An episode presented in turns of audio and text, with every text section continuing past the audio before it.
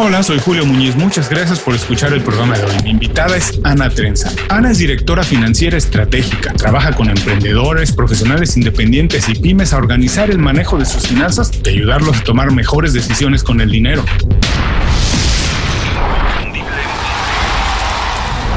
Esto es Inconfundiblemente. Aprende a ser tu mejor versión. Ana, bienvenida inconfundiblemente. Muchas gracias por hacer tiempo para platicar con nosotros. Estaba muy interesado de platicar contigo porque te sigo en redes sociales y me gusta mucho todo lo que compartes. Vamos a ir al detalle a eso, pero antes de eso, Ana, por favor, cuando conoces a alguien por primera vez, que nunca antes habías hablado con él y te pregunta, Ana, ¿a qué te dedicas? ¿Cómo te ganas la vida? ¿Qué haces día a día? ¿Cómo puedes contárselo de la manera más sencilla para que todo el mundo lo entienda? Hola, muchísimas gracias a ti por invitarme. Pues yo soy directora financiera estratégica y lo que hago básicamente es ayudar a las empresas que están en crecimiento a mm, entender los números de su negocio, su contabilidad y definir objetivos. Y para definir los objetivos trabajamos el plan estratégico que eh, lo hacemos en versión ampliada, tanto eh, incluyendo el plan financiero, que es la parte de que la empresa gane dinero y sea solvente, la parte de marketing digital, que la empresa consiga sus objetivos en venta siendo visible y dándose a conocer, y luego la parte de organización, que es la estructura de recursos que tienes que necesita sobre todo a nivel de personal, básicamente. Es un poco el apoyo a la gestión global. Me imagino que nadie de los que nos escucha se puede ir después de esto, se va a quedar a escuchar todo el porque yo creo que nadie no quiere que le ayuden a organizar sus finanzas. Aunque es curioso y por eso me interesa por platicar contigo tanto, Ana, porque yo creo que tú tienes un acercamiento a las finanzas mucho más integral, que no es nada más el dinero, tiene que ver con un poco más nuestro estilo de vida. Pero dime una cosa, ¿por qué a las personas, incluso son directores generales de compañías, de compañías muy grandes y eso, pueden hacer un plan de trabajo para la compañía, un plan de financiero para la compañía, pero no hacen uno para ellos. ¿Por qué nos cuesta tanto trabajo organizar nuestras finanzas? Es una relación emocional que tenemos con el dinero lo que nos distancia de él. ¿Qué nos hace tan difícil de verdad organizar nuestras finanzas? A ver, en mi opinión es porque tenemos falta de educación financiera desde pequeños. O sea, no nos enseñan en la escuela ni en ningún sitio eh, la importancia de gestionar el dinero. Desde pequeños deberían de decirnos que hay que ahorrar siempre, siempre hay que apartar una parte de la ganancia. No podemos pedir dinero estado para gastar en algo que no podemos pagar, no podemos gastarnos más de lo que tenemos y siempre cuesta. O sea, el dinero no viene sin esfuerzo, el dinero hay que conseguirlo y trabajarlo. Entonces es cuestión de, desde pequeños, valorar el, el esfuerzo que hay que hacer para trabajar y saber que hay que ahorrar para después poder invertir y poder gastar. Pero, a ver, entonces, no quiero sonar aquí como una teoría de conspiración, pero existe un plan maquiavélico para entonces desde pequeños no enseñarnos, no educarnos de finanzas nos deberían enseñar muchas cosas que no nos enseñan. No nos enseñan inteligencia emocional, por ejemplo, que también es muy necesaria. No nos enseñan a hablar en público. O sea, hay tantas cosas que necesitamos. Pasa que poco a poco pues vamos descubriendo las carencias y los problemas que tienen las personas a las que se deben. Y siempre la solución es la formación. Hay que formarte y tienes que leer mucho, tienes que escuchar a referentes y tienes que aprender. Entonces las finanzas de por sí son aburridas. Las finanzas no divierten. O sea, eh, te pueden gustar las matemáticas, pero calcular los gastos, que casi siempre te hace llorar y te hace sentirte mal, pues es algo que, que nunca te sacas tiempo. Entonces es importante pues hacerlo a nivel muy básico, por lo menos lo mínimo si tienes sobre todo un negocio, para la economía familiar también, pero sobre todo si tienes un negocio para no perder dinero y siempre intentar eh, ganar un poquito más todos los años. Bueno, pero no te voy a dejar ir así de rápido, no te voy a dejar escapar, nos dejaste aquí volando el balón, vamos a rematarlo para anotar un gol, porque nos dijiste que hay que educarnos desde chicos en finanzas y que son un poco aburridas. Las personas que están escuchando el programa, te podrás imaginar están haciendo deporte, están manejando al trabajo o están trabajando en casa hoy en día por lo que estamos viviendo, pero decirles que tienen que educarse en finanzas y que son aburridas, a veces cuesta mucho trabajo porque además tenemos encima muchas responsabilidades, ¿no? Adicionales que tenemos que cumplir y es muy difícil em, decidir por dónde empezar. Vamos a darle dos o tres pequeñas ideas, dos o tres pequeños tips que puedan empezar hoy mismo a hacer para mejorar su situación financiera? ¿Qué deberían estar, no sé, haciendo, escuchando, leyendo? ¿Cómo pueden hacerlo? Básico, básico es hacer ingresos menos gastos igual a beneficio o ahorro, que es lo que te queda. Y eso se puede hacer a nivel familiar. ¿Cuál es tu nómina y cuáles son todos los gastos que tienes al mes? Pues te coges una libreta, si no, si no te gusta utilizar el Excel, te coges una libreta y haces anotación de todo lo que te gastas en comida, lo que te gastas en ropa, lo que te gastas en electricidad, lo que te gastas en pagar un préstamo y ves cuál es el total y a eso le restas tu nómina y entonces ves qué capacidad de ahorro posible podrías tener o capacidad de gasto. Pues lo mismo es hacer en una empresa. La empresa tiene que siempre, siempre tener claro cuál es su estructura de costes, qué es los gastos, cuánto tiene que pagarle a sus empleados, cuánto tiene que pagar de impuestos, cuánto tiene que pagar de alquiler o de hipoteca, cuánto tiene que pagar de electricidad y esos gastos los tiene que medir todos los meses y compararlo y enfrentarlos con las ventas, que son los ingresos, y de ahí sale el beneficio o la pérdida. Pero a ver, vamos a ver, yo me siento, hago este ejercicio, digamos, vamos a decir, gano 100 pesos. Sí. Y empiezo a ver todos los egresos que tengo y resulta que pongo en una línea que tengo 50 pesos de egresos, a lo mejor en ropa. No sé si ahí es donde empieza el problema de cómo asignamos los recursos y si cómo deberíamos estarnos asignando debería ser de otra manera, a lo mejor más Primero que ser sincero y analizar la estructura, la estructura de coste. Entonces, primero pon la que tienes, tal cual. Entonces, si luego el resultado es negativo o te dan ganas de llorar, entonces tienes que empezar a recortar. O sea, no hay más. El, realmente el beneficio una empresa o una familia, el ahorro, lo obtiene por eh, reducir la estructura de gastos. O sea, el, no por, hay veces que empezamos a creer que facturando más o ganando, teniendo una nómina mayor, eh, vamos a estar mejor. No, si no controlo los gastos, porque cuando ganas o facturas más, automáticamente incrementan los gastos. No, lo que, el beneficio viene siempre por la gestión del gasto. Los gastos tienen que estar siempre bajo mínimos y siempre eh, analizándolos y recortando siempre, como si no tuviéramos dinero. O sea, las épocas de crisis son buenas para sanear eh, todos los gastos y quitarnos todo lo que realmente no necesitamos en una empresa o en una familia. Es duro, pero realmente es necesario. Ahora con la situación del COVID, eh, todas las empresas han hecho lo que no habían hecho en los últimos años, que es analizar qué gastos tenían y qué podían eliminarse por si las ventas no llegaban a final de mes. No hay vuelta de hoja, digamos, no tenemos otra. No hay más. Eso es lo que tenemos que hacer, pero a lo mejor tenemos que regresar un poquito a lo que hablabas al principio, que tampoco somos educados en inteligencia emocional y muchas veces a lo mejor nuestra relación con nuestras finanzas, con el gasto, pasa por eso también, porque creo que en la mayoría de las situaciones se favorece la gratificación inmediata. Estamos muy destinados a hacer los gastos donde sentimos el beneficio de manera inmediata y muy pocas veces estamos acostumbrados a ver organizar nuestra compañía o nuestras finanzas personales y de familia a un mediano o largo plazo. Esto te digo, tiene que ver con eh, que no estamos educados de manera emocional con el dinero y qué deberíamos de hacer para organizar más nuestras finanzas de manera efectiva, pensando en un mediano y largo plazo. El problema ya no es tanto incluso que pensamos en el beneficio inmediato, sino que pensamos en el beneficio futuro. Hay veces que nos gastamos dinero que aún no hemos ganado y mm. nos endeudamos, o sea, que es aún peor. O sea, si tú eh, para irte de vacaciones necesitas tirar de la tarjeta de crédito, deberías plantearte seriamente si te puedes ir de vacaciones. No, es que lo necesito, estoy muy agobiado, estoy cansado, necesito desconectar. lo, justificamos. Sí, pero a ver, no tienes un dinero, o sea, cuando tú vuelvas de esas vacaciones que van a durar siete días, vas a estar peor porque tienes los X dólares ahí o pesos en la tarjeta pendientes de pagar que te van a asfixiar todavía más. Entonces, ¿qué es lo que hay que hacer siempre? O sea, siempre, siempre se debe de ahorrar mínimo de un 10 a un 15% de todos los ingresos como mínimo. Un 10% es para ahorro a medio plazo el ahorro a medio plazo es para imprevistos o inversiones que tengamos que hacer, tipo cambio del coche, alguna reforma en casa, esto a nivel de economía familiar. Y a largo plazo es para la jubilación. O sea, el sistema de pensiones eh, no va a llegar para lo que estamos en activo ahora prácticamente en ningún sitio porque la bolsa está vacía.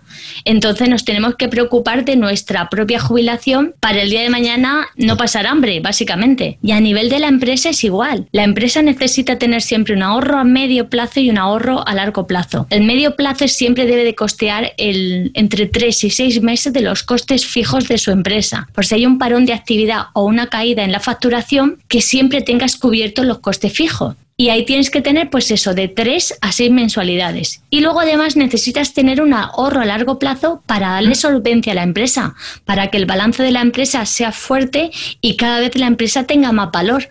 ¿Por qué? Porque ese dinero lo vas a necesitar para reinvertir, para hacerla crecer o para renovar los equipos o los recursos que estás utilizando en la actualidad para desarrollar tu actividad. Básicamente, como nos has dicho desde el principio, la clave, el secreto está en el manejo de los gastos y que siempre hay que apartar un poco de dinero en una parte considerada para el ahorro, para el mediano y el futuro. Ahora, también nos hablaste que las crisis siempre son una buena oportunidad. Ahora estamos atravesando esto por el COVID-19 y aquí ya no hubo manera de planificar.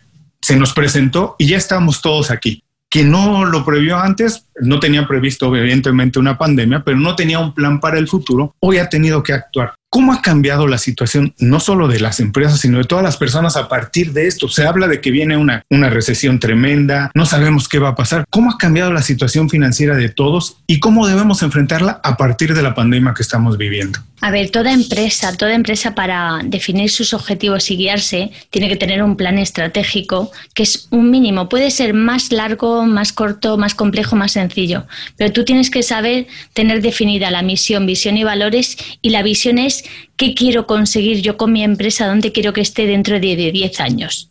Si en 10 años quiero tener una facturación de un millón, pues entonces tengo, ya tengo claro el objetivo del camino que tengo que ir, que tengo que ir recorriendo existe un plan de contingencia, que este es más todavía, si el plan de estratégico no se tiene, de contingencia menos. Es el de qué pasaría si la facturación me cae de golpe, tengo que cerrar o algo que es lo que, lo que ha pasado con el COVID. Que automáticamente ahí es, es, esto es plan financiero, es analizar a tope la estructura de costes, ver, tener eh, ordenados los costes de forma prioritaria de cuáles son los más importantes y cuáles son innecesarios si podemos ganar rápido, incluso también a nivel de la plantilla, cuál es el personal imprescindible y cuál no. Y tú tienes que tener eh, ese, ese análisis hecho porque en frío se hace bien, pero en caliente se pueden tomar decisiones equivocadas. Entonces, volviendo a la situación actual del COVID, la pandemia eh, sí que es verdad que nos ha puesto a todos patas arriba. Patas arriba básicamente en cualquier negocio, ¿vale? Y hay negocios que lo están pasando, sectores que lo están pasando muy mal, sobre todo tema de turismo, tema de eventos, tema de concentración de personas, pero hay otros que les va muy bien. Nosotros tenemos clientes eh, que están duplicando facturación. Y hay sectores que eh, realmente pueden aprovecharse, el sector sanitario, el sector informático, el sector todo lo que tiene que ver con teletrabajo, pues todos esos se han visto beneficiados. El, algo bueno, todo tiene, todo tiene su parte, sus pros y sus contras. La parte de la pandemia, la positiva es que el proceso de la digitalización se ha acelerado, para lo bueno y para lo malo.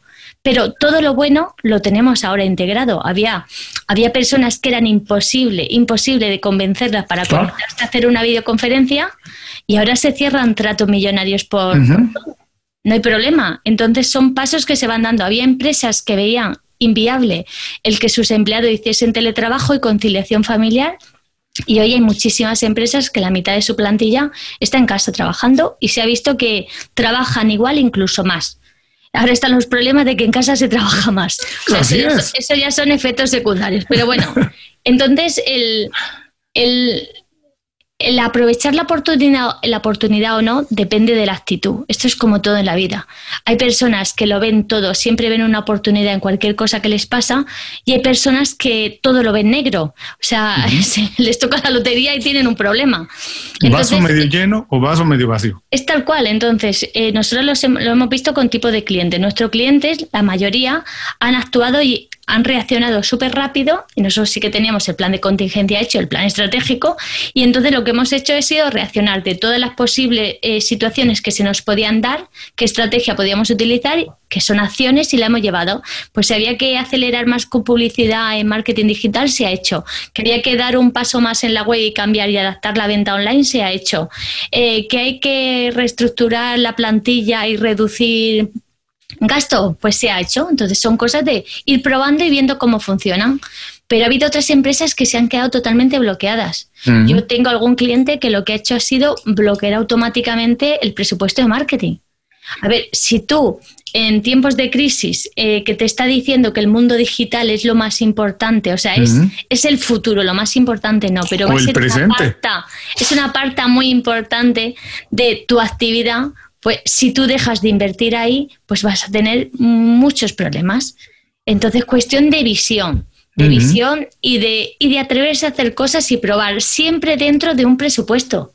No te puedes gastar lo que no tienes, pero siempre dentro de con el dinero que tengo, ¿qué puedo hacer? Pues vamos a valorar, hacemos dos, tres cosas o hacemos solo una. Pero la oportunidad está para el que se mueve. El que se queda parado nunca va a tener oportunidad. Me encantó esto que dices que las oportunidades son tienen que ver con la mentalidad que tenemos. Podemos ver las cosas como un mar de oportunidades o como que nos está pasando la peor tragedia que nos pudo haber pasado. es tal cual. Y que las crisis abren oportunidades cuando tenemos la mentalidad correcta para ver las oportunidades, porque si no estamos listos para eso, a lo mejor nos pasa frente a la cara, pero no tenemos, no la vemos y se nos va. Y se me ocurre pensar, hay muchas personas que ahora con esto o perdieron su empleo o su compañía no anda muy bien, o a lo mejor un poco antes de que pasara lo que pasaba, ya estaban pensando a lo mejor echar a andar un negocio alternativo, dejar su trabajo. Y además, esto también tiene que ver con lo que hablábamos del tiempo. Muchas veces nosotros decimos, voy a empezar algo y en seis meses estoy facturando, en seis meses he recuperado el ingreso que estaba teniendo por el trabajo que ya tenía. Generalmente cuando uno empieza algo toma del doble o el triple de lo que uno realmente pensaba que iba a tomarse de empezar a andar. Pero, ¿qué serían dos o tres cosas que deberían de considerar alguien que a lo mejor tiene que reinventarse ahora por esto que está pasando? ¿Qué deberían ser cosas básicas que debería pensar? Porque, como te digo, para quienes no somos expertos en finanzas, no somos expertos en dinero, muchas veces, aunque las cosas son muy evidentes, nos cuesta trabajo verlas porque nuestra mentalidad está entrenada para ver otras cosas de manera inmediata. Pero, ¿cuáles son esas dos o tres cosas para alguien que se ha visto obligado a reinventarse, a lo mejor dejar su empleo o que lo corrieron y ha tenido que buscárselas por él solo? ¿Qué tendría que visualizar? ¿Qué tendría que atender rápidamente? A ver, eh, hay gente eh, que puede estar en una situación de desgracia, ¿vale? Por situación de ruina, porque hay sectores que lo está pasando muy mal, entonces, pero un emprendedor, un pequeño empresario, tiene que valorar realmente cuál es su situación actual. Si no tiene sentido endeudarse e intentar salvar un negocio que no tiene futuro. ¿Por qué? Porque te vas a endeudar en algo que no vas a sacar. Entonces, cuanto antes lo analices y lo valores y seas valiente y digas cierro, pues a partir de ese momento ya deja de gastar. Es preferible estar en casa y no hacer nada a tener un negocio abierto y que esté perdiendo dinero todos los días. Y eso hay veces que nos cuesta verlo. Y no hay que dar lugar a que pasen meses, no, es que esto levanta, esto que... No, es que si lleva dos, tres meses perdiendo dinero, plantéatelo y me pongo un tope. Si llego a los 3.000, a los 5.000, a los 10.000, de pérdidas paro. y, ser consecuente con tu decisión y parar. Y luego, ¿qué tienes que hacer? Yo aconsejo trabajar en algo que te encante. O sea, está, está muy manido decirlo, pero hay que trabajar por pasión. Hay que trabajar en algo que realmente te ilusione, te encante dedicarle el tiempo, echarle horas, investigar, estudiar, formarte, porque te vas a hacer muy bueno en ese área. ¿Por qué? Porque como te gusta, la especialización viene por la práctica y por las horas que les echas. Es lo que tú decías. Eh, yo llevo cuatro años ya de emprender emprendiendo. Y yo pensaba que en un año esto iba a estar hecho, llevo cuatro. O sea, es que eh, tarda mucho. A mí el primer cliente tardó en llegarme 15 meses. y, parece que dicen, no, esto ya que lo consigo, esto ya que lo consigo. ¿Qué pasa? Que a mí me encanta lo que hago. Entonces, ¿cuál es la llave maestra para emprender, iniciar una actividad, buscar un empleo nuevo? La formación. No dejes de formarte.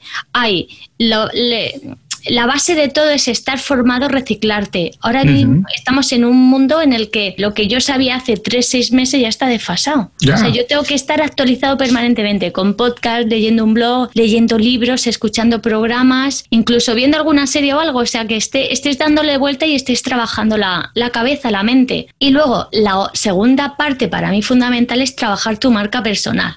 El marketing digital es fundamental. Y aunque no tengas muy claro lo que hacer, tú tienes que empezar a transmitir en redes y si tienes una idea de negocio mínima, tener una página web en la que puedas contar todo lo que tú puedes hacer o darle al mundo. No te esperes a tener la idea súper pulida, que sea brillante, que sea algo, porque eso no llega. O sea, yo tengo, yo ya voy por mi segunda página web y la segunda ya casi la he destrozado, está medio, ya medio deshecha. Y la tengo desde febrero del 2018 y yo la voy a cambiar otra vez. ¿Por qué? Porque como mi negocio, yo voy evolucionando, mi negocio evoluciona conmigo y a nivel digital eso tiene que ir evolucionando. Pues esto igual, eh, se aprende caminando. O sea, parado, o sea, no puedes estar eh, mirando sentado qué pasa afuera, porque te lo vas a perder. Tienes toda la razón, hay que trabajar en algo que verdaderamente te apasione, porque, bueno, como dices, es muy trillado este mensaje de que vas a sentir que no trabajas, pero no, de verdad, vas a necesitar invertir más de ocho horas al día y qué mejor trabajar en algo que te gusta, porque como dices, vas a estar todo el tiempo investigando, vas a estar todo el tiempo buscando cómo le doy la vuelta, cómo hago crecer esto. Y otra cosa que tienes toda la razón, que ahora las cosas han cambiado tanto que ya no hay momento de que ya estudié y ya no voy a aprender nada más, sino que tenemos que estar siempre en educación constante. Ahora quiero regresar a ese momento que me dijiste que tardaste 15 meses en conseguir el primer cliente y además tú ya tenías experiencia trabajando en finanzas, pero dime. Y conocía muchas empresas porque yo venía de o sea que tenía una muy buena red de contactos. Así es, además de eso, pero dime, pasar de trabajar en banca a ser emprendedora, ¿Cuál fue la sorpresa más grande de algo que desconocías por completo? Pero ¿cuál fue la sorpresa más grande que dijiste, wow, esto de verdad no me lo esperaba? A ver, para mí emprender, emprender ha sido duro, ha requerido, ha requerido mucho esfuerzo a nivel personal y a nivel familiar, pero para mí realmente es muy positivo. Para mí la sorpresa es la gran libertad que tengo. O sea, yo no me imaginaba que iba a estar tan bien eh, siendo emprendedora, siendo mi propia jefa. O sea, el tener el control y la libertad es algo que no tiene precio. El dinero viene. O sea, el dinero, si tú trabajas antes o después viene, entonces es cuestión de, de trabajar e ir buscando y pivotar de ideas. Si una no funciona, ir cambiando el servicio, escuchando muchísimo a tu cliente y adaptando al máximo eh, tu producto o servicio al problema que realmente quieres solucionar pero el esfuerzo como si te gusta no te cuesta, entonces estás todo el rato disfrutando de lo que estás haciendo. No tienes un día malo de madre mía, suena el despertador y no me quiero levantar o no quiero ir a la oficina. A mí eso no me ha pasado. A mí me pasó, yo dejé el banco y yo me pasé casi un año despertándome cuando se me ha despertado pensando que tenía que volver a la oficina. Y era como mi pesadilla de no quiero volver, yo estoy muy bien ahora. Que tienes la incertidumbre de no sé si lo voy a conseguir, pero si realmente sabes, en el fondo lo sabemos cuando tenemos razón y cuando estamos en lo cierto. Si sabes que realmente puedes ayudar a alguien, pues alguien va a estar dispuesto a pagarte porque le ayudes. Entonces es cuestión de encontrar el camino antes o después. Visita inconfundiblemente.com. Descarga nuestras herramientas y aprende a ser tu mejor versión. Gracias por seguir con nosotros. Estoy platicando con Ana Trenza. Ana, muchas gracias. Estamos entrando a la segunda parte de la entrevista. Nos has dejado muchísimos secretos, pildoritas ahí que tendremos que revisar con tiempo, hacer nuestras notas empezar a hacer nuestro, nuestra lista de gastos ingresos para organizar mejor nuestras finanzas. Pero ahora lo que quiero ir es un poco a la parte más personal, a la parte de la emprendedora, de Ana Trenza. Y lo primero que quiero preguntarte es, de manera personal, ¿qué hábito ¿Qué hábito personal consideras que ha sido a lo mejor el más fácil de adquirir, el que a lo mejor cuesta menos adquirirlo, a lo mejor no tiene ni siquiera alguna inversión adquirirlo, pero es el que más frutos te ha dado? Yo he ido mejorando mis hábitos con, con el tiempo que he estado dedicándome al emprendimiento. O sea, es algo que hay coach que te hacen mucho hincapié en lo importante y no lo ves, pero yo tengo mi horario fijo, yo tengo mi zona de espacio, yo hago tele, teletrabajo, yo trabajo en casa, tengo mi espacio físico independiente, tengo mi horario fijo, pues te vistes, tienes que hacer todo eso, pero realmente el hábito que yo he notado un antes y un después, bueno, este, este año tengo cuatro hábitos a conseguir. llevo dos, llevo dos, este, me, quedan, me quedan tres meses para conseguir los otros, pero eh, me ha ayudado mucho desde que los estoy haciendo desde final, desde principio de año, el madrugar. A mí madrugar y trabajar, estoy, el, reto es a las, despertarte a las 5 de la mañana, yo a las 5 no he llegado aún, voy por las 5.45, pero sí que es verdad que ese tiempo que está descansada y que no suena el teléfono, no hay WhatsApp, no hay correo, no hay redes sociales, eh, sabe a gloria. Entonces, cuando ya estás a, a media mañana eh, que empieza a llegarte todo el trabajo, todo el ruido de fuera, tú ya lo tuyo lo tienes hecho, lo importante. Entonces, ese hábito es súper bueno. Y luego, otro hábito, que este ya suena, puede sonar así un poco más tal. Yo tengo migrañas y por estrés, uh cansancio y demás, y estoy haciendo también desde principio de año el ayuno intermitente. Entonces, Yo estoy, ya ahora ya estoy en 18 horas de ayuno, de lunes a viernes, o sea, tampoco lo hago por salud. Y es verdad que te da mucha energía hacer ayuno. O sea, el, yo mm. tenía el cansancio, el agotamiento este permanente ahí de estoy siempre cansada, duermo, llega el fin de semana, me levanto y no termino, porque es verdad que al ser eh, tu propio jefe, hay veces que echamos más horas de las que debemos, pues a mí el ayuno me ha, me ha hecho recuperar la energía esa que me faltaba. Bueno, mira, te soy sincero que lo de despertarse temprano, sin problema. Yo tengo ese hábito también desde hace mucho tiempo, pero no te prometo para nada intentarlo del ayuno. Ahora, por favor, nada más dinos rápido, rápido. ¿Cuáles son los otros dos hábitos que no has conseguido, pero que quieres conseguir y por qué los quieres conseguir? Tengo que hacer yoga cuatro días a la semana, vamos, no voy ni por un día, y leer 20 páginas de un libro al diario ese, lo llevo mejor. Pero el yoga me falta sacar el, los 50 minutos, aún no lo he conseguido, pero bueno, todavía me queda,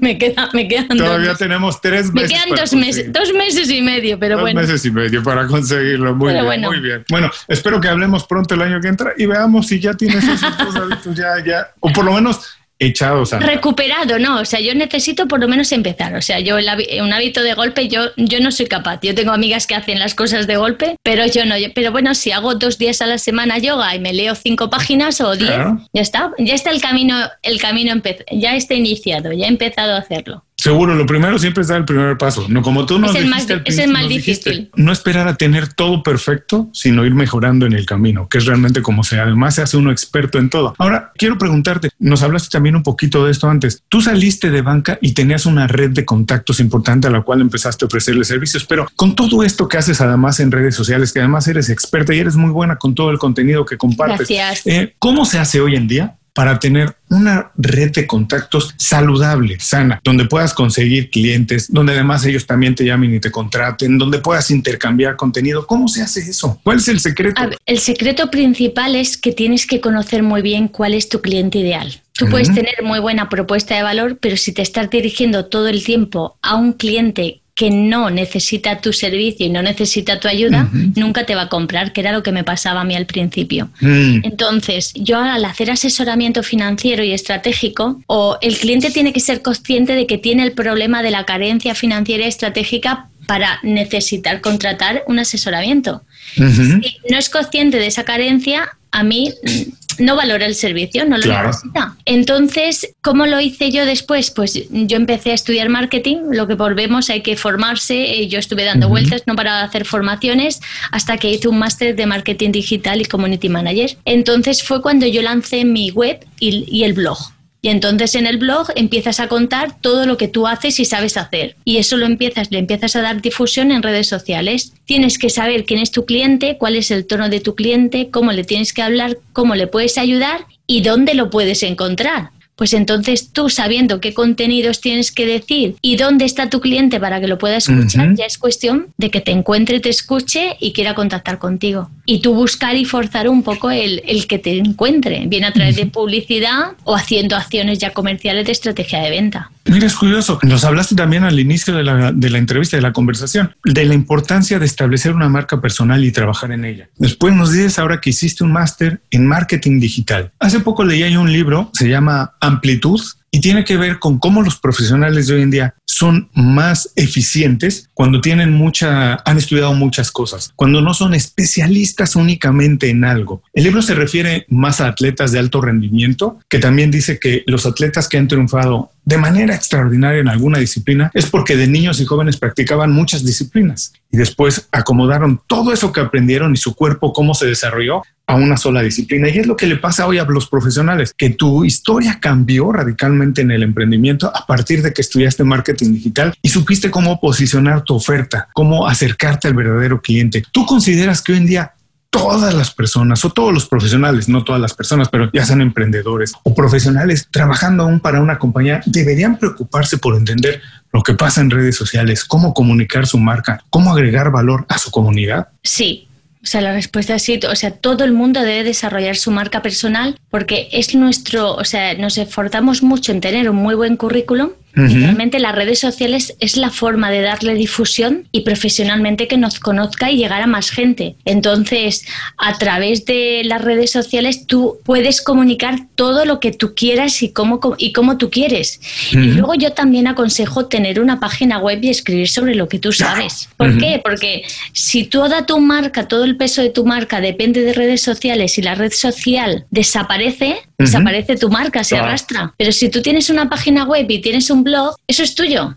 O sea, la página web desaparecerá o se cerrará cuando tú lo decidas, no cuando lo decida, no cuando lo decida una empresa externa que no tiene nada que ver contigo. Entonces, es muy importante el, darse a conocer. Construir toda tu marca personal en una red social como Twitter, Facebook o LinkedIn es como dicen, construir una casa en un terreno prestado, ¿no? Tienen, como tú dices, tengan su página web, hay que construir la casa en un terreno que es de tu propiedad. Un profesor mío, Alfonso Alcántara, dice que son sin techo digitales. ¿Ah, sin techo digitales, me gustó, me gustó. Los sin techo digitales. Ya casi te dejo ir, estamos casi a punto de ir, pero antes, por favor, eres, como dices, estás empezando, desarrollando más el hábito de la lectura, pero nos dijiste antes que te gusta ver series y que siempre les estás buscando otro ángulo. Recomiéndanos una película, una serie, un podcast, un libro, lo que tú quieras recomendarnos, pero nada más dinos por qué no lo recomiendas y que las personas lo puedan utilizar como una fuente de inspiración o de información. A ver, a mí, a mí me gusta mucho la lectura de empresa. Yo todo lo que leo es cuando saco un libro a la piscina o a la playa, mis amigos me dicen, pero es que estás trabajando. Digo, no,